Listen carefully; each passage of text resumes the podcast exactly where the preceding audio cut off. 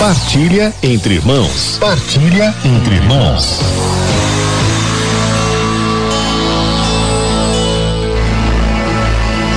Hoje nós começamos a sequência dos sete dons do Espírito Santo aqui na Partilha Entre Irmãos no programa Palavra de Amigo. Eu, Padre Christopher, vou meditar com você sobre cada um dos dons. Falamos anteriormente, você encontra no nosso podcast sobre os dons do Espírito Santo em si.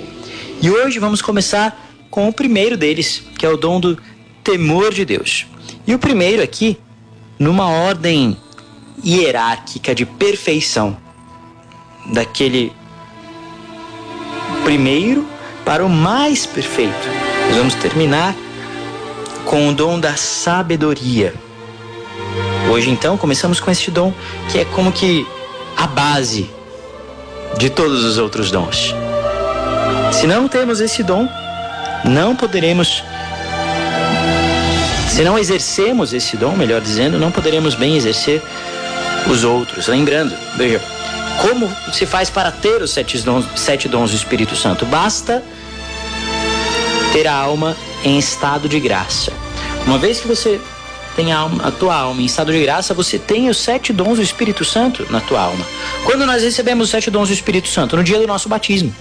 Porém, é possível perder os sete dons do Espírito Santo quando a alma cai no pecado mortal.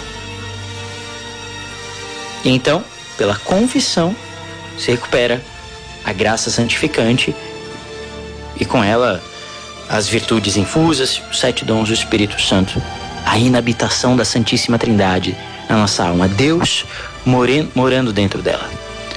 O temor de Deus, então, como eu dizia, é o primeiro, a base dos sete dons do Espírito Santo.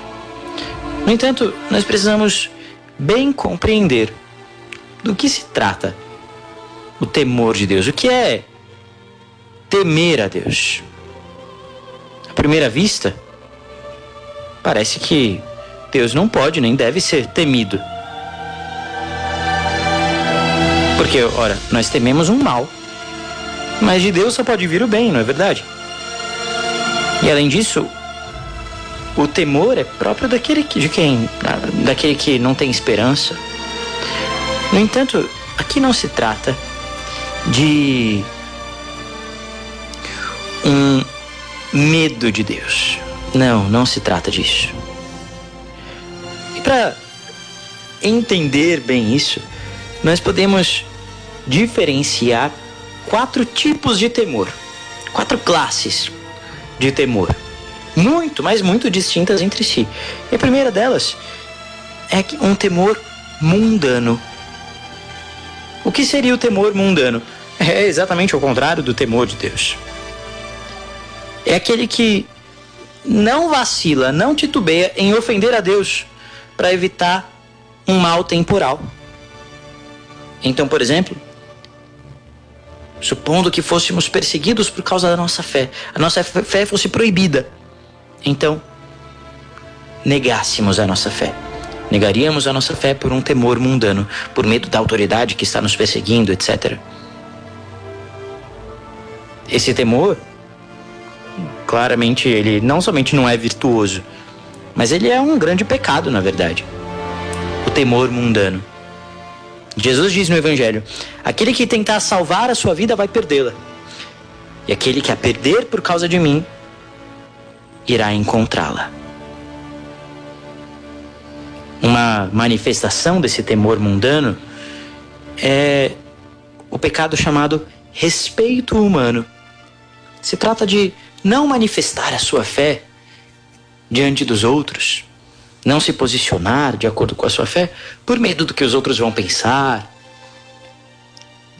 Vão dizer que você é beato, beata, tem uma visita na sua casa, você não, não, não vai falar para a visita, hoje é domingo, então eu vou à missa. Não, porque a visita pode ficar chateada. A visita vai pensar o que é de você. Isso é um respeito humano, um temor mundano e um pecado. E claramente não é disso que se trata o temor de Deus. Mas veja, quem não teme a Deus, teme o mundo. Quem não tem temor de Deus, cai neste temor mundano. E um segundo tipo de temor é o temor servil. temor servil é próprio do servo que serve o seu senhor por medo do castigo que pode cair sobre ele se ele não fizer direito a coisa. E agora nós podemos referir isso a Deus. Então, eu sirvo ao Senhor e evito o pecado por medo do inferno. Ora, se o medo do castigo, o medo do inferno, for a única razão de evitar o pecado, é claro que, que isso é, não é correto. Significa então que se não houvesse inferno, você cometeria aquele pecado. Então isso é mal. Embora se evite de fato o pecado, não se evita por uma razão boa, por uma razão justa. Nós devemos então buscar uma outra coisa. Um outro tipo de temor. O temor servil, veja, ele também pode ser é, mais justo se o medo do inferno não for a única razão. Mas se o medo do inferno for uma ocasião de evitar o pecado, porque no inferno eu vou me separar de Deus.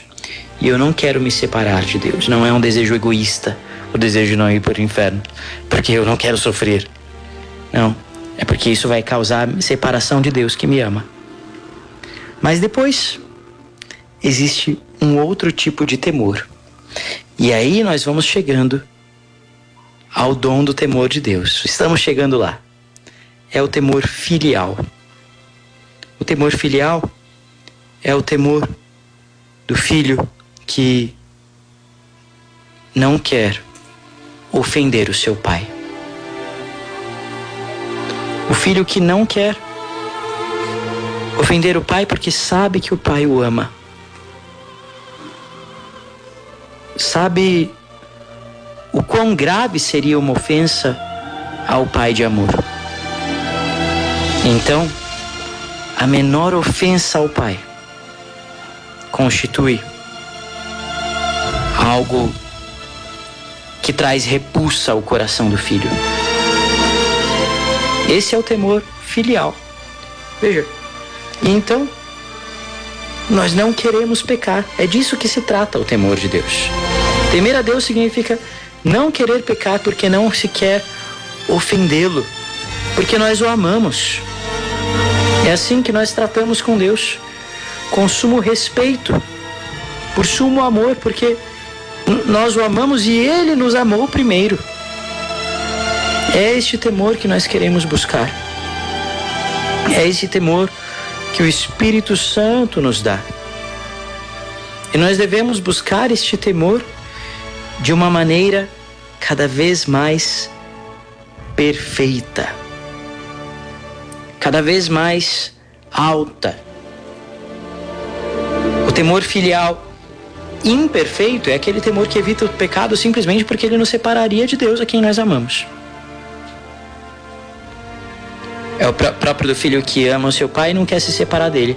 Mas o temor filial perfeito é próprio do filho amoroso que não desobedece o pai unicamente para não desagradá-lo, não simplesmente para não estar distante dele. É o temor perfeitíssimo daquele que sabe com toda a verdade. Como diz aquele poema belíssimo atribuído a Santa Teresa: Ainda que não houvesse céu, eu te amaria, Senhor. Ainda que não houvesse inferno, eu te temeria. Qual desses temores é o dom do Espírito Santo? É este amor e temor filial perfeito. Ali está o dom do temor de Deus. O dom do temor de Deus, portanto, é a graça de não querer desagradar de modo algum a Deus, que me ama sumamente e a quem eu também quero amar. É uma docilidade especial para se separar do pecado e se submeter totalmente à vontade divina. Está ligado à virtude da esperança, da temperança, da humildade, da religião. E ele traz à alma efeitos muito importantes. Primeiro, um vivo sentimento da grandeza, da majestade de Deus, uma adoração profunda, com reverência, com humildade, um grande horror ao pecado e uma vivíssima contrição, uma, um vivíssimo arrependimento quando se comete o pecado. Uma grande vigilância, uma vigilância extrema para evitar as menores ocasiões de ofender a Deus. E um desapego perfeito de tudo aquilo que não é Deus. O vício oposto ao dom do temor de Deus é a soberba. Como crescer no dom do temor de Deus? Primeiro, medita no quão Deus é grande, como Ele é majestoso, como Ele é infinito. Depois, se acostuma a tratar com Deus, a falar com Deus com confiança filial, sim, mas com reverência, respeito. Quando se entra na igreja, fazer uma boa genuflexão, ter respeito diante do sagrado. Medita com frequência na malícia do pecado, no qual o pecado é detestável. Ter cuidado, mansidão, humildade no trato com o próximo. E, sobretudo, dom se pede, então pede com frequência esse dom. Senhor, me dá a graça de sempre te temer, te temer como filho. Ou seja, não querer jamais desagradar. Espírito Santo, vem sobre nós e dai-nos o dom do temor de Deus. Senhor, nós reconhecemos a tua grandeza infinita, a tua majestade eterna. Teu é o reino, o trono em nossa vida, Senhor. Reina em nossas vidas. Tu és digno de toda honra, toda glória, toda adoração. Nós reconhecemos, Senhor, a gravidade do menor pecado, porque é uma ofensa a Ti que és infinito. Dá-nos o dom do temor de Deus, Espírito Santo.